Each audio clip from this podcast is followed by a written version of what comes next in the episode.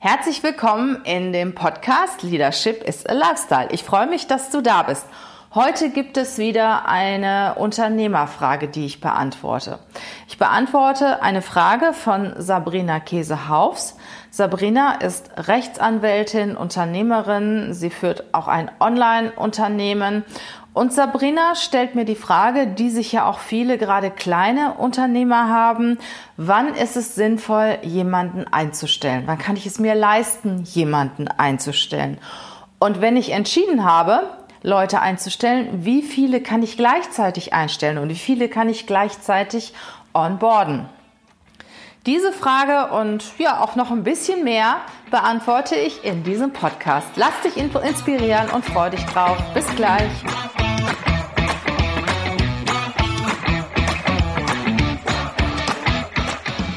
Herzlich willkommen zum Podcast Leadership is a Lifestyle. Der Podcast für Führungskräfte, die neben ihrer Karriere ein erfülltes und gesundes Leben führen möchten. Mein Name ist Regina Volz.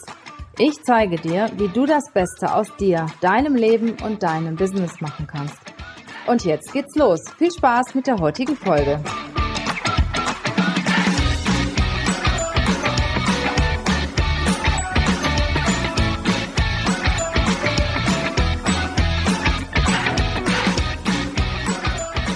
Ja, mein Name ist Sabrina Käsehaufs von Lawlikes. Ich bin Rechtsanwältin und Expertin für den ganzen Bereich Online-Marketing-Recht und habe auch selber ein Online-Unternehmen.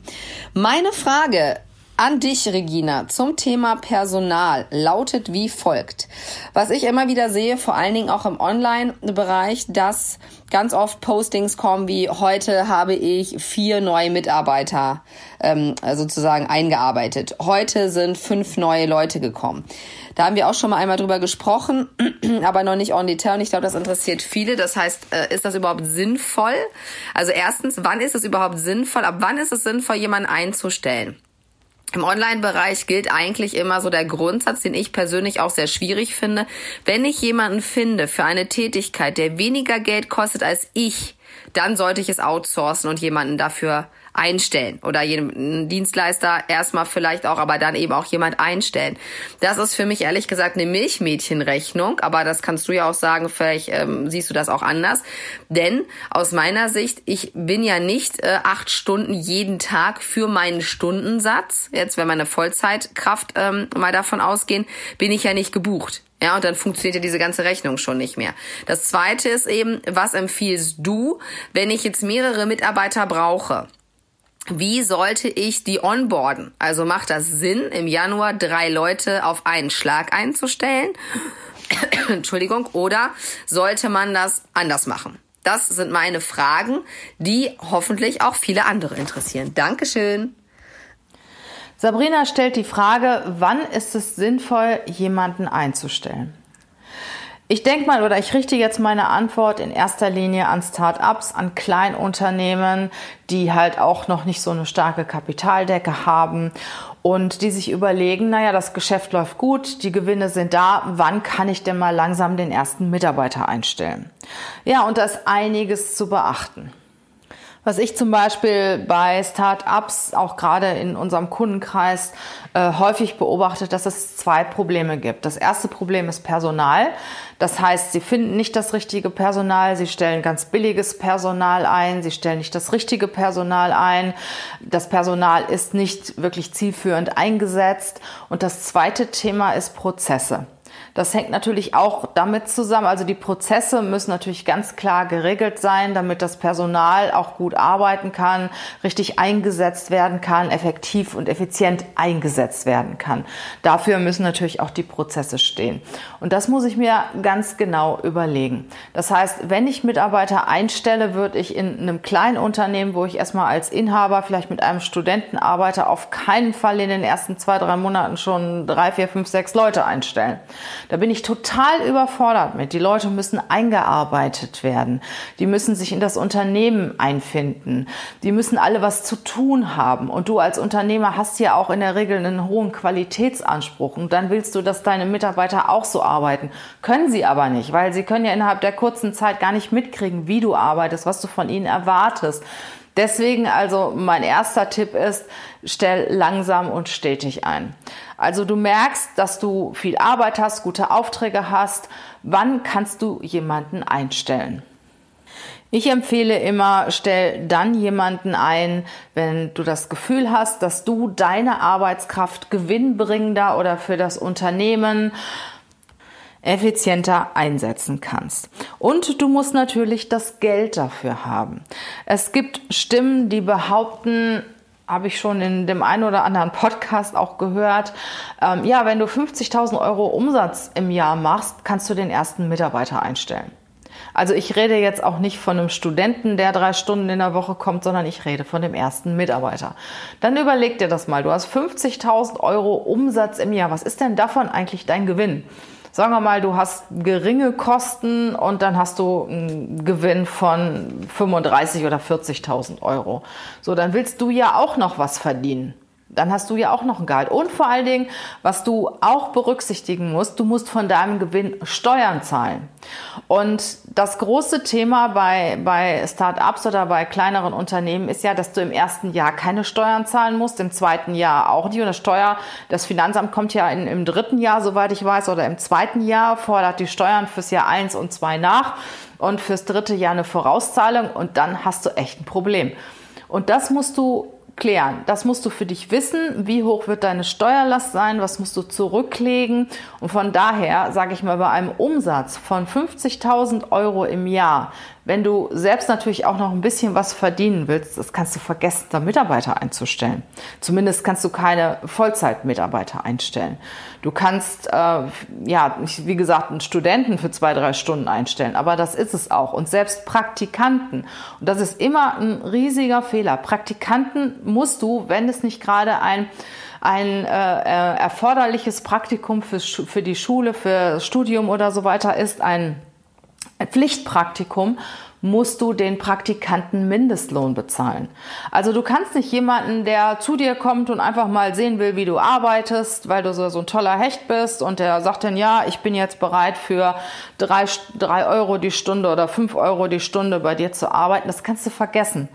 Der hat Anspruch auf den Mindestlohn und den musst du definitiv zahlen. Also meine Devise war immer, prüfe, was du zahlen musst, was deine Steuerverpflichtungen sind, was deine Verpflichtungen auch an Gehaltszahlungen sind. Sei clean in diesen Dingen, sonst bricht nachher dein Unternehmen wie ein Kartenhaus zusammen. Und schau dir nicht den Umsatz an, sondern schau dir deinen Gewinn an. Und dann sprich mit deinem Steuerberater, klär ab, wie viel von deinem Gewinn musst du zurückhalten für Steuernachzahlungen. Gewerbesteuer, Umsatzsteuer, ähm, Einkommensteuer, was, was ist deine Steuerlast, je nachdem, welche Gesellschaftsform du auch hast. Was willst du selbst verdienen? Was musst du noch zurücklegen für vielleicht mal ein paar schlechte Monate, wenn der Umsatz ausbleibt, damit dein, dein Unternehmen nicht direkt zusammenbricht? Weil wenn du Mitarbeiter hast, die musst du zahlen, die musst du auch zahlen, wenn du keinen Umsatz und keinen Gewinn machst. Und du übernimmst eine Verantwortung, wenn du Mitarbeiter einstellst. Denke daran, dieses, dieses Hire und Fire, hier hast du mal Geld und da hast du keins und dann stellst du ein und, und entlässt du wieder. Ähm, das halte ich für absolut nicht, nicht souverän und nicht fair und das wird auch auf Dauer nicht funktionieren. Natürlich kannst du Mitarbeiter kündigen, wenn du merkst, sie passen nicht zu deinem Unternehmen, sie haben deinen Qualitätsanspruch nicht. Und wenn du ein Kleinunternehmen bist und unter zehn Mitarbeiter hast, haben deine Mitarbeiter auch keinen Kündigungsschutz. Nichtsdestotrotz solltest du verantwortlich umgehen, wenn du Mitarbeiter einstellst. Es hängen Familien dran, es hängen wirklich ähm, soziale ähm, Verpflichtungen dran. Also sei dir bewusst, wenn du jetzt jemanden einstellst, dann möchtest du den, vorausgesetzt, der ist natürlich gut und alles ist super, auch noch in zwei, drei Jahren bei dir beschäftigen. Dessen solltest du dir bewusst sein und du solltest wissen, was kannst du für den Mitarbeiter ausgeben. Sabrina hat denn dann noch diese These in den Raum gestellt, so ähm, grundsätzlich kann ich einen einstellen, wenn der weniger Geld verdient als ich. Tja, wie viel Geld verdienst du denn als Unternehmer? Also ich behaupte mal, wenn ich mein äh, Gehalt auf die Stunde runterrechne, ist es echt traurig, was ich da verdiene. Und da, das ist, das ist kein Maßstab, den du zugrunde legen kannst. Dein Stundenlohn, vor allen Dingen, wenn du ein Unternehmen gegründet hast, wenn du noch ganz fleißig bist, wenn du wirklich auch jede freie Minute an deinem Unternehmen arbeitest, kannst du nicht sagen, ich stelle jemanden ein, der, der günstiger ist als ich. Also ich würde mir erstmal die Frage stellen, kann ich mir das leisten, jemanden einzustellen? Habe ich den Gewinn? Kann ich eine Person auch langfristig finanzieren? Das wäre die erste Frage, die ich mir stellen würde. Und wenn ich diese Frage mit Ja beantworte, ist die zweite Frage, die ich mir stellen würde, welche Aufgaben oder für welche Aufgaben soll ich denn jemanden einstellen? Oder ist Outsourcen vielleicht besser? Also ich sage mal, es gibt zwei Gründe, warum ich jemanden einstellen würde. A, wenn er irgendetwas besser kann als ich wenn er Experte in einem Thema ist, in einem Thema, das ich benötige, aber selbst keine Expertise habe. Und das zweite Thema ist, wenn es wirklich Routinearbeiten sind, wenn ich in dieser Zeit was, was ganz, was viel Besseres für mein Unternehmen tun könnte, was Umsatzrelevantes machen könnte oder was Ergebnisrelevantes machen könnte. Ich sag mal ein Beispiel. Bei mir ist es zum Beispiel so, dass ich mich mit dem Thema Online-Marketing überhaupt nicht auskenne. Ne? Ich habe aber da im Moment ja einen Mitarbeiter, teilweise Mitarbeiter beschäftigt schon, aber die Expertise habe ich auch größtenteils rausgegeben. Also ich habe auch extern Leute beschäftigt, die das richtig gut können, weil jeder ist in seinem Thema ein Experte und da bin ich viel besser daran, weil ich habe auch nicht so viel, dass ich jetzt rund um die Uhr oder 40 Stunden die Woche jetzt einen voll mit dem Thema, ich sag mal Newsletter Marketing oder sowas beschäftigen könnte. Und daher gebe ich das raus und suche mir den Experten, der es auch am besten kann da bin ich flexibel. Wenn ich mit dem nicht zufrieden bin, suche ich mir einen anderen oder wenn ich kein Geld habe, dann stelle ich das im Moment erstmal ein. Oder zum Beispiel bei dieser Gelegenheit herzlichen Dank an Kim. Das ist mein Tontechniker, der jetzt diesen Podcast schneidet, weil ich würde mir da extrem einen abbrechen und ich habe auch keinen Mitarbeiter, der das so gut macht wie Kim, der da wirklich Experte auf dem Gebiet ist. Also da stelle ich entweder einen dafür ein, wenn ich den auslasten kann, oder ich source das aus. Und wenn ich jemanden nicht auslasten kann, ich mache drei Podcasts die Woche, also 12, 13 Podcasts im Monat. Dafür kann ich natürlich keinen beschäftigen. Also suche ich mir jemanden, der es gut kann. Ich nehme auch immer so gerne das Beispiel von dem Michael Assauer, der von der Start-up-Oma redet. Wir haben viel Kundenverkehr, viel Publikumsverkehr, viele Bewerber, die bei uns reinkommen. Da ist alleine das Thema Bewirtung, Spülmaschine ausräumen, dafür sorgen, dass die Besprechungsräume gut aussehen, dass die Handtücher immer ordentlich da liegen, dass frische Handtücher immer da liegen und so weiter. Da brauchen Mitarbeiter locker mal zwei, drei Stunden am Tag für. Dafür ist natürlich meine Zeit zu schade. Und da greife ich gerne zum Beispiel auf so eine Start-up-Oma zurück, die einen halben Tag kommt, diese, diese ganzen, sag mal, Dienstleistungen übernimmt, vielleicht noch was Nettes kocht für die Mitarbeiter und den Mitarbeitern, die ihre Kernkompetenz in anderen Bereichen haben, bei uns zum Beispiel im Recruiting, im Headhunting, im Coaching, dass die ihrer Kernkompetenz nachgehen und nicht irgendwelche Pakete packen zum Beispiel, zur Post bringen oder halt Gäste bewirten, weil ich sag mal, so eine liebevolle ältere Dame oder älterer Herr, ich würde natürlich auch eine jüngere Person einstellen, aber jemand, der halt das sehr gerne macht, ne? so Gäste bewirten und nett, zu, nett empfängt und dann auch ein bisschen Smalltalk mit unseren Bewerbern führt, den kurz die Aufregung auch nimmt, finde ich richtig schön. So, und ähm, wenn wir dann, ich sag mal, von unseren Recruiting-Prozessen, von unseren Telefonaten und so immer unterbrochen werden, um halt einen Bewerber reinzuholen, den auch ordentlich zu bewirten, ein bisschen Smalltalk zu betreiben, das wäre das wäre äh, ja vertane Liebesmüh, weil A, können wir es nicht so liebevoll und so gut wie jemand, der das ausschließlich macht. Und zum Zweiten sind wir auch zu teuer dafür. Also wenn du Aufgaben hast, die du gut an eine, an eine andere Person übertragen kannst und die da auch mit beschäftigen kannst und du hast das Geld, dann stell selbstverständlich jemanden ein. Aber sei vorsichtig. Und da komme ich auch schon zu der nächsten Frage von, ähm, von Sabrina. Wie viele Leute kann ich denn gleichzeitig einstellen? Zwei, drei, vier? Ja, also ich würde nicht mehr als einen, wenn ich weniger als zehn Mitarbeiter hätte, würde ich nicht mehr als einen Mitarbeiter pro Monat einstellen, weil ich muss mich mit ihm beschäftigen. Das kostet Zeit, das kostet Kapazitäten von dem kompletten Team. Ich habe das immer so gemacht, dass ich einen Mitarbeiter, der wirklich erfahren ist und lange da ist, einen neuen Mitarbeiter betreut. Das so, so als Pate zum Beispiel. Ne? Und der neue Mitarbeiter nimmt anfangs auch viel Zeit in Anspruch und der möchte ja auch, dass man sich um ihn kümmert. Der möchte ja auch, ja, der möchte die Dinge gezeigt bekommen, der möchte auch nicht so zwischen Tür und Angel behandelt werden. Und wenn du ihn gut in die Prozesse einführen willst, in das Unternehmen einführen willst, ein bisschen was von der Kultur mitgeben willst und wenn du möchtest, dass er sich auch wohlfühlt bei dir in den ersten Tagen und natürlich auch später, aber in den ersten Tagen besonders, dann empfehle ich immer, dass er einen Paten bekommt, der sich sehr viel mit ihm beschäftigt. Und jeder neue Mitarbeiter kostet erstmal Zeit. Der kostet Zeit, bevor er wirklich dem Unternehmen äh, Aufgaben abnehmen kann. So, und deswegen würde ich, wenn ich unter zehn Mitarbeiter bin, nie mehr als einen Mitarbeiter im Monat einstellen. Wenn du jetzt mehr Mitarbeiter hast, sage ich immer nicht mehr als einen pro Abteilung pro Monat. Weil, wie gesagt, du musst dich um den Mitarbeiter kümmern und ich halte überhaupt nichts davon, wenn ich jetzt ein kleines Unternehmen bin, habe vielleicht ein, zwei Leute, habe dann mit paar Online-Kurse auf den Markt gebracht, einen super Umsatz und stell dann, was weiß ich, in den ersten zwei, drei Monaten direkt fünf Leute ein. Ich vergiss es, das geht sowas von schief weil du kannst die nicht einarbeiten, du kannst denen die deine Ansprüche nicht widerspiegeln, die sind total verloren. Und das kann nur Chaos geben. Und ich sag mal, ich gehe davon aus, dass wenn du äh, in den ersten, wenn du im ersten halben Jahr fünf neue Leute einstellst in einem kleinen Unternehmen und da sind nur ein oder zwei, die da schon länger arbeiten, da sind mindestens drei von wieder weg. Und dann hast du Glück, wenn noch zwei bleiben weil du kannst dich keinem richtig widmen, keiner kennt deine Anforderungen, keiner kennt die Aufgaben so richtig.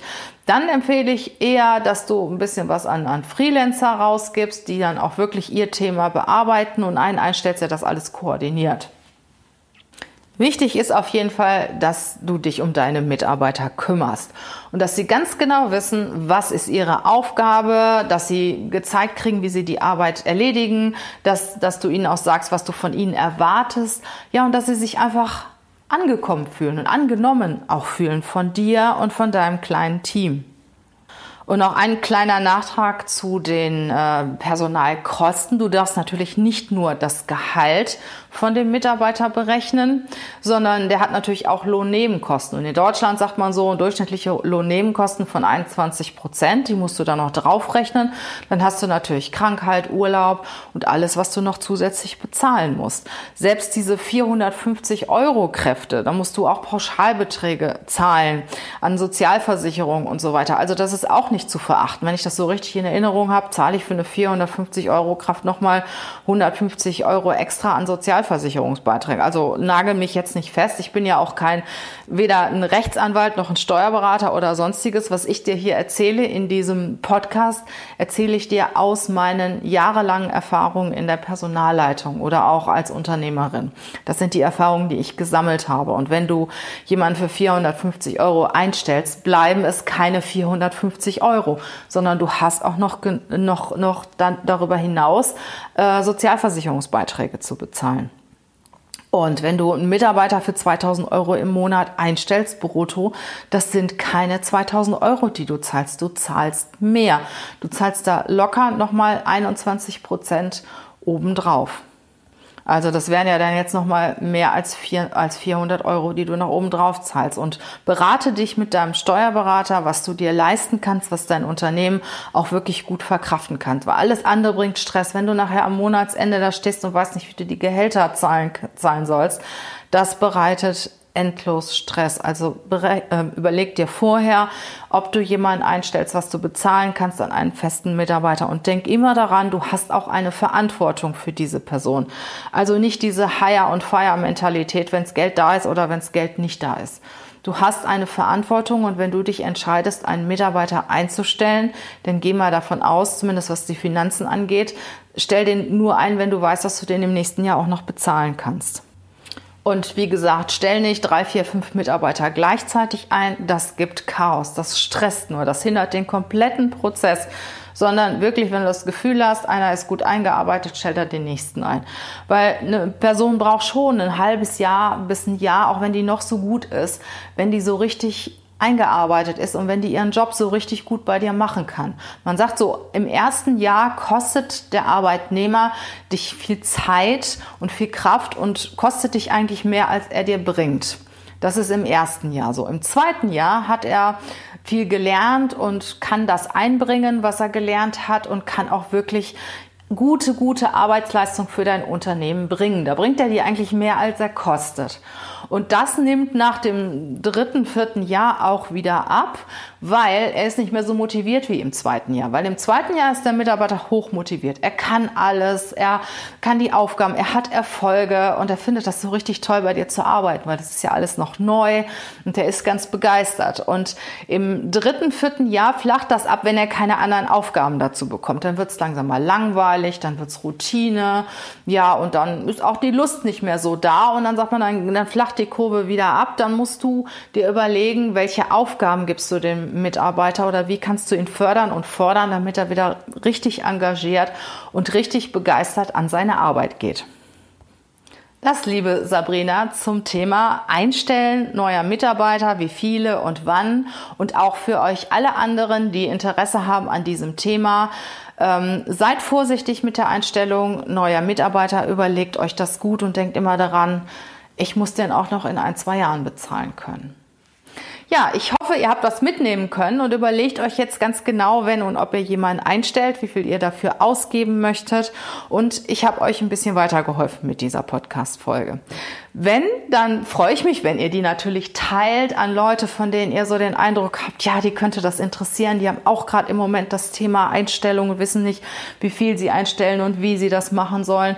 Teilt gerne den Podcast. Ich freue mich darüber. Ihr könnt mir gerne Fragen stellen. Ich beantworte auch gerne eure Fragen. Ansonsten wünsche ich euch noch eine wunderschöne Woche. Wir haben ja hier in Köln auch im Moment die Faschingswoche. Also diesen, diesen Podcast nehme ich jetzt heute Dienstag, den 11. Februar auf. Also wir haben die Faschingswoche und bei uns geht es so richtig ab im Februar. Und ich wünsche euch ganz viel Freude, ganz viel Spaß und super tolle Deals und Geschäfte. Bis dann, macht's gut.